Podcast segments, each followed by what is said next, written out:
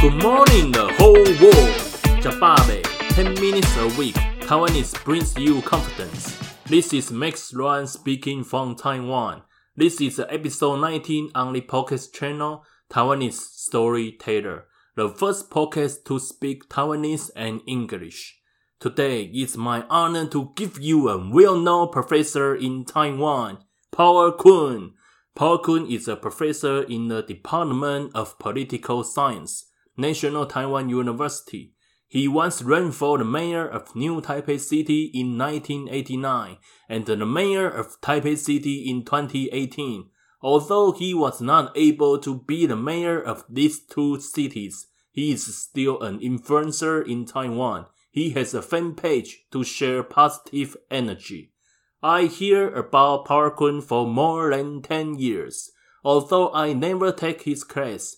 When I was a student in a university, Power Kun has already been a very famous teacher.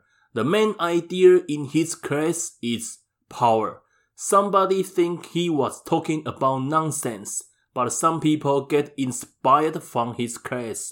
For me, I watch his video online sometimes, and I really get some energy and power from him. What impressed me the most was that at the Taipei mayor's debate, he said that he is like a lion and a tiger, and he is arguing with a group of pigeons and sheep. The country needs a strong man and hunter type mayor to be able to deal with everything. That's awesome. What a strong opinion. I don't take it as a discrimination to other candidates. That means he think from different dimensions. Today, I would like to give you a brief introduction about his book to let you know his main idea, power. The story starts from Power Kun's childhood, when he was a student in the elementary school. One day, Power Kun and his friends went to play in the school's playground. Suddenly, a teacher and a group of students came and asked Power Kun to leave. So Power Kun and his friend left unhappily. Then he proposed, taking the stone to throw the teacher. Later, he and his friends really took the stone to throw the teacher. The teacher was wounded and bleeding. Power Kun was satisfied to see this. He felt that he was fighting for fairness and justice. After lunch, when Power Kun came back to school, he saw the teacher accompanied with the principal and the other teachers and classmates to wait for him to return. Then the teacher punished him in public. Although Power Kun was humiliated in front of all the students in the school, he thought he was very brave. When he was beaten, he saw a pretty girl he liked in the class tearing for him. At this time, Power Kun felt that no matter how humiliated he was, it was worth it. What a beautiful story, right? The pretty girl watched kids suffering for the pursuit of ideals. He's fighting for the realization of ideals. He made ideals come true to get higher happiness. To conclude this story, Power Kun mentioned three steps to get happiness. Suffer, struggle, superiority. That means you have a target, you have a dream, you have an ideal, and you are willing to sacrifice for your ideals. Then you fight and struggle to realize your dreams. And finally, you gain the evolution of your soul. You become an ideal person. You become superiority. So, we keep talking about power. What's the so-called power?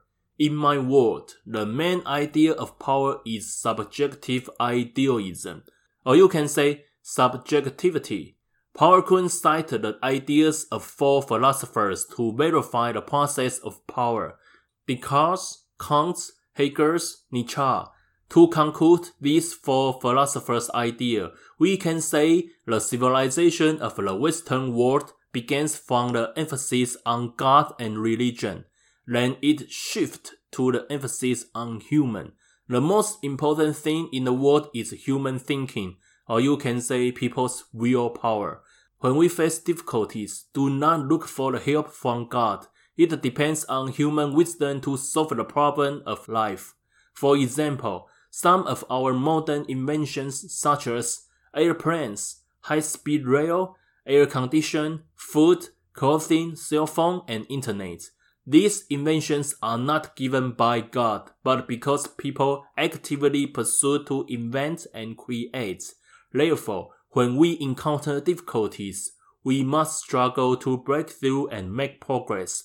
People have free will. You can decide your own destiny. You create your own life. When we say people have free will in Taiwan, most Taiwanese think that means we can do anything we want without taking responsibility.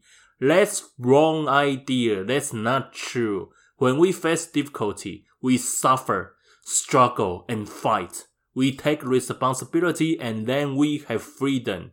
Actually, it's not easy for people to take challenge or be in suffer, but maybe we can take it as a journey. Enjoy failure and enjoy the pain. Although some people have a bad impression of Power Kun, his idea of power can give us confidence sometimes. We can create our own life and you can live your own way. Thank you for listening today. Meet you on the air next time. Bye bye.